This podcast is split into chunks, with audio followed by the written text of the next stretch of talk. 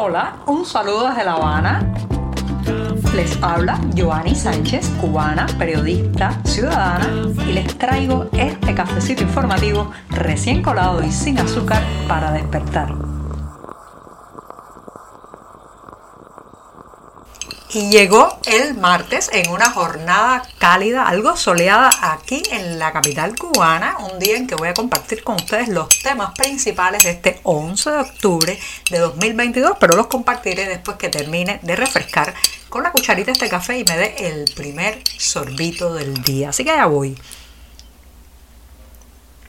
Después de este buchito sin una gota de azúcar amargo, amargo como me gusta a mí para despertarme informativamente, les pregunto si ustedes creen que se puede construir un estadista desde cero, desde un individuo sin carisma, sin prácticamente ningún vuelo en su oratoria, sin siquiera la posibilidad de empatizar, de conectar desde la emoción, desde la simpatía con la población. Se puede construir un estadista con una materia prima tan mala, tan mala como la que provee Miguel Díaz Canel, el hombre que como saben fue colocado eh, a dedo por decisión de otros en la silla presidencial en este país, pero que goza probablemente de la más baja popularidad que usted pueda imaginar para un gobernante, un presidente, una figura de gobierno en América Latina y el resto del mundo. Si pudiéramos comparar, probablemente sería de los peor valorados por su población. Bueno, pues intentar fabricar un estadista, darle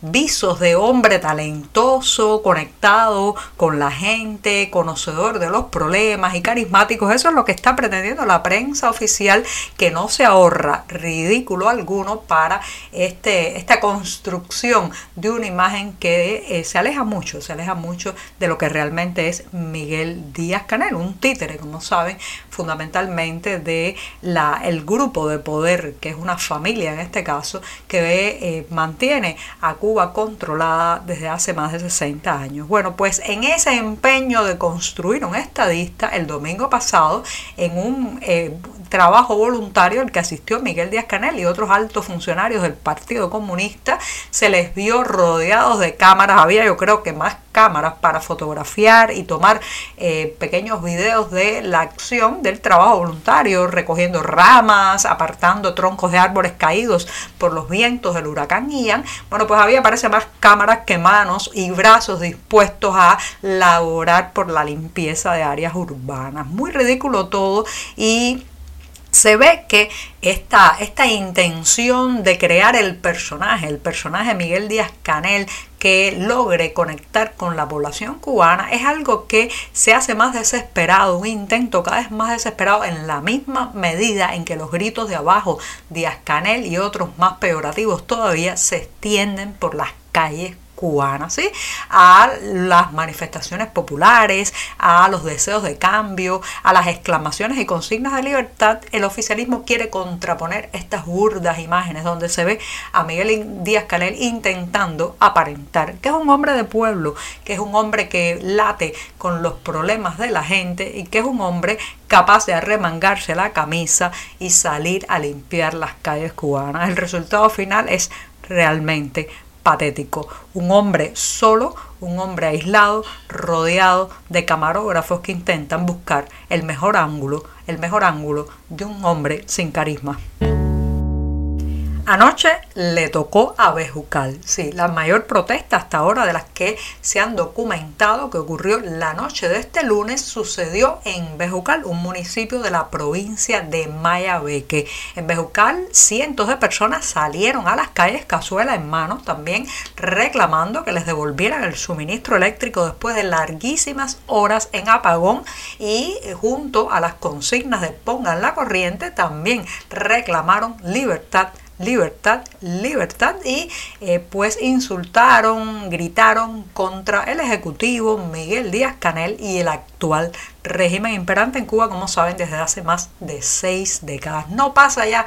prácticamente una noche, no pasan 24 horas en que no se sepa de alguna manifestación, protesta popular en las calles cubanas. El régimen está perdiendo el relato de las calles, como les decía hace unos días en este programa, porque ya no puede justificar esas manifestaciones populares diciendo que se trata de personas acaudaladas que han perdido sus propiedades, enemigos financiados desde fuera, gente que no responde a los intereses de la población cubana, eso ya no lo pueden decir porque estamos mirando las imágenes, son personas humildes, personas pobres, personas que ya no tienen nada que perder porque lo han perdido todo, incluso el suministro estable de electricidad. Así que al grito de libertad pongan la corriente y otros insultos dedicados a Díaz Canel, así latió la noche de este lunes el poblado de Bejucal. También se han tenido reportes de que en Guines, en otras zonas también como Caibarien, también ocurrieron protestas, porque esto no hay quien lo pare, la insatisfacción, la indignación, el hartazgo popular está creciendo cada día más, crece en la misma medida en que baja la disponibilidad energética y en que la gente la pasa peor en su cotidianidad. Los periódicos impresos están viviendo tiempos difíciles a lo largo de todo el planeta debido especialmente al aumento y el crecimiento de lo que podemos llamar la prensa digital y que la audiencia cada vez más prefiere revisar las noticias, enterarse de los hechos a través de una computadora, un teléfono móvil y no, no teniendo en sus manos ese periódico de papel que leían nuestros abuelos. Bueno, pues a esa situación se le está agregando en Cuba la crisis, la profunda crisis que estamos viviendo que ha hecho que prácticamente en buena parte de los estanquillos de periódicos a lo largo de la isla ya se venda o se vendan otras cosas menos diarios en papel así, así como me escuchan. Por ejemplo, aquí en La Habana se está dando un proceso de arrendamiento de estos pequeños kioscos o estanquillos de periódicos a eh, trabajadores privados, a particulares que montan en estos locales, en estos pequeños locales o un negocio de venta de,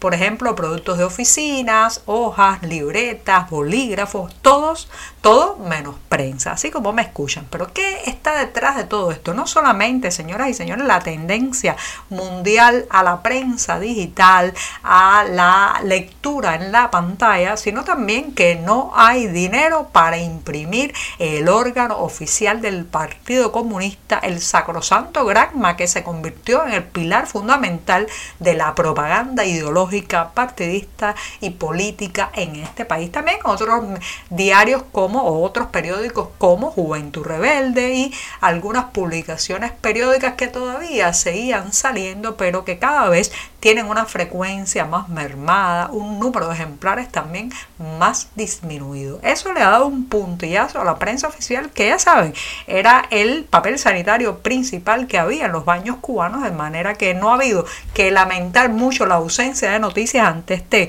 retroceso de la prensa escrita, pero sí llama la atención que un régimen tan volcado en la propaganda, tan necesitado de meterle por los ojos al ciudadano sus consignas, sus titulares triunfalistas, se ve ahora sin siquiera la posibilidad de vender de manera estable y continuada sus periódicos. El programa de martes llega ya a su final y me voy con una pincelada cultural recomendándoles un homenaje, un homenaje con el hermoso título de El Quijote Gladiador que está organizando para el próximo día 19 de octubre el Instituto Cervantes de Nueva York. Se trata de acercarse a la personalidad del profesor José García Mazas, nacido de padres gallegos aquí en Cuba y quien fue un gran promotor de la hispanidad en Estados Unidos. Así que reitero, el día 19 de octubre el homenaje El Quijote Gladiador y los detalles claro está, como siempre, en la cartelera del diario digital 14 y medio. Ahora sí, me despido hasta mañana miércoles, el mismísimo centro de la semana. Muchas gracias. Por hoy es todo. Te espero mañana a la misma hora. Síguenos en 14medio.com. También estamos en Facebook, Twitter, Instagram y en tu WhatsApp. No olvides, claro está, compartir nuestro cafecito informativo con tus amigos.